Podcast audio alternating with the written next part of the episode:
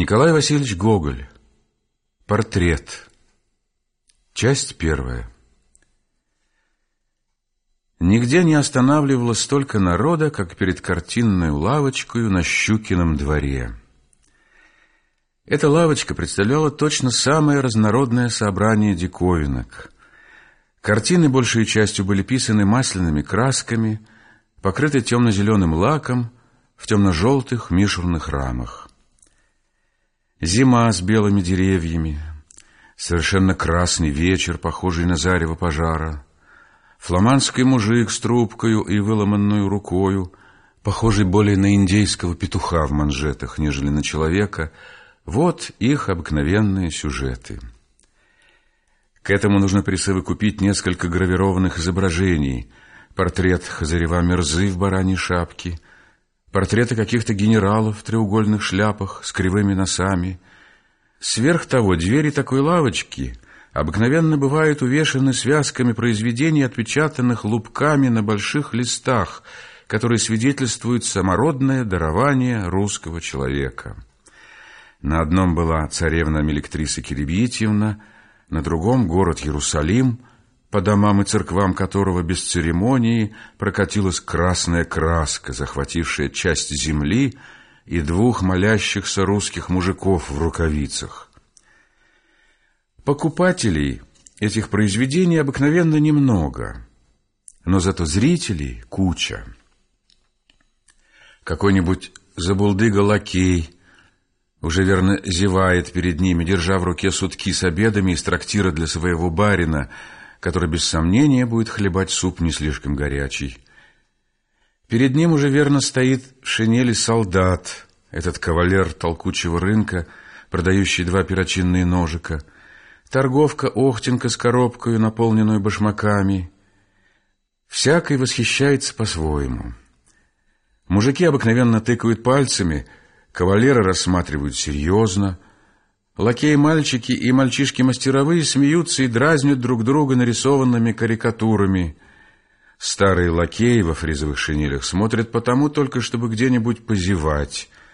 А торговки, молодые русские бабы, спешат по инстинкту, чтобы послушать, о чем калякает народ, и посмотреть, на что он смотрит.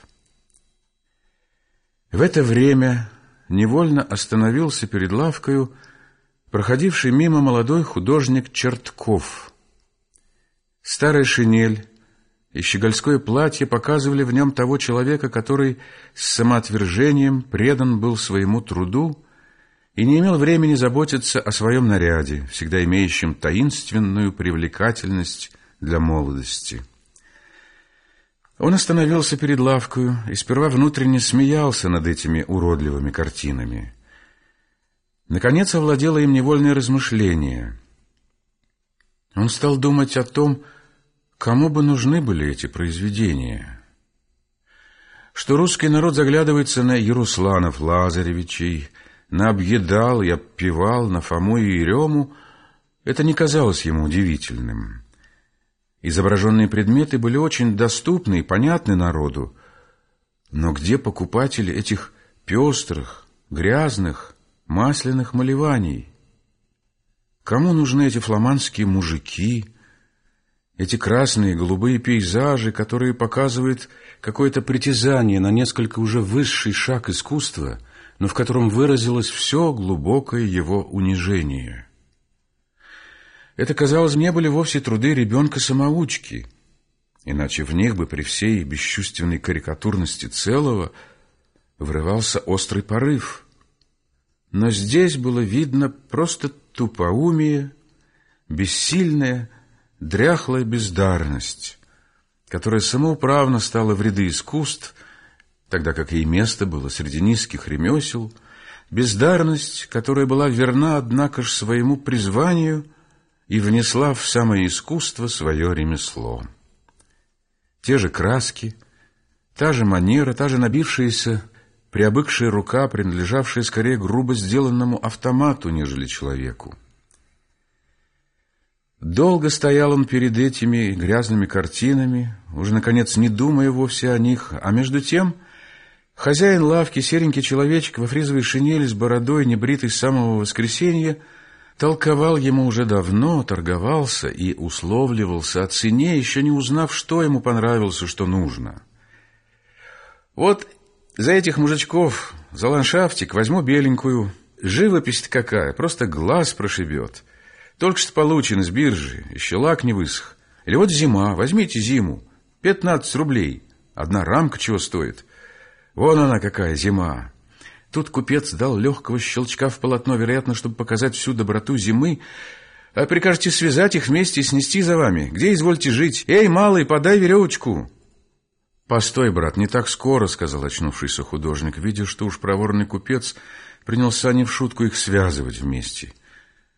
Ему сделалось несколько совестно не взять ничего, застоявшись так долго в лавке. Он сказал, а вот постой, я посмотрю, нет ли для меня чего-нибудь здесь и, наклонившись, стал доставать с полу наваленные громоздкой, стертые, запыленные старые малевания, не пользовавшиеся, как видно, никаким почетом. Тут были старинные фамильные портреты, которых потомков, может быть, и на свете нельзя было отыскать, совершенно неизвестные изображения с прорванным холстом, рамки, лишенные позолоты, словом, всякой ветхой ссор. Но художник принялся рассматривать, думая в тайне, а вот что-нибудь и отыщется. Он слышал не раз рассказы о том, как иногда у лубочных продавцов были отыскиваемые в сору картины великих мастеров. Хозяин, увидев, куда полез он, оставил свою суетливость и, принявший обыкновенное положение и надлежащий вес, поместился сызново у дверей, зазывая прохожих и указывая им одной рукой на лавку. «Сюда, батюшка, вот картины, зайдите, зайдите» с биржи полученные. Уже накричался он вдоволь, и большую частью бесплодно, наговорился досыта с лоскутным продавцом, стоявшим на супротив его также у дверей своей лавочки, и, наконец, вспомнив, что у него в лавке есть покупатель, поворотил народу спину и отправился вовнутрь ее. «Что, батюшка, выбрали что-нибудь?» Но художник уже стоял несколько времени неподвижно, перед одним портретом в больших, когда-то великолепных рамах, но на которых чуть блестели теперь следы позолоты. Это был старик с лицом бронзового цвета, скулистым, чахлым. Черты лица, казалось, были схвачены в минуту судорожного движения и отзывались не северную силою. Пламенный полдень был запечатлен в них. Он был драпирован в широкий азиатский костюм. Как ни был поврежден и запылен портрет, но когда удалось ему счистить с лица пыль, он увидел следы работы высокого художника. Портрет, казалось, был не кончен, но сила кисти была разительна.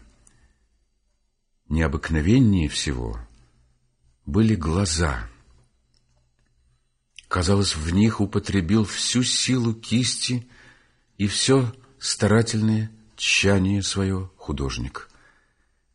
Они просто глядели, глядели даже из самого портрета, как будто разрушая его гармонию своей странной живостью.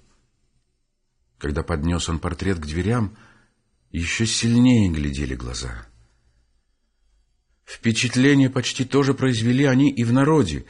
Женщина, остановившаяся позади его, вскрикнула «Глядит! Глядит!» И попятилась назад. Какое-то неприятное, непонятное самому себе чувство почувствовал он и поставил портрет на землю.